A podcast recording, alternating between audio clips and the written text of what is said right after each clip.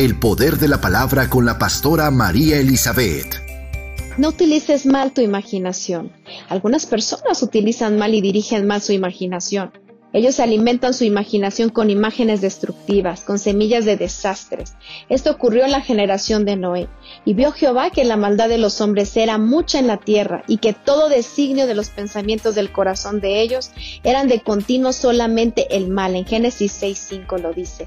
Pero el apóstol Pablo reconoció el hecho de darle un mal uso a la imaginación, pues habiendo conocido a Dios no le glorificaron como a Dios ni le dieron gracias, sino que se envanecieron en sus racionamientos y su necio corazón fue entenebrecido.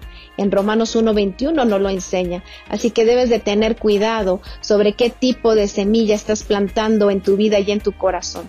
Cierra tus oídos y tu corazón a toda voz incorrecta en tu vida, a todo aquello que te desvía de la verdad de la palabra de Dios, todo aquello que viene para traer destrucción, a la familia, para traer división, para traer contienda, no proviene de Dios, no es la voz de Dios. Todo lo que se sale fuera de los lineamientos que Dios nos enseña a través de su palabra son semillas destructivas.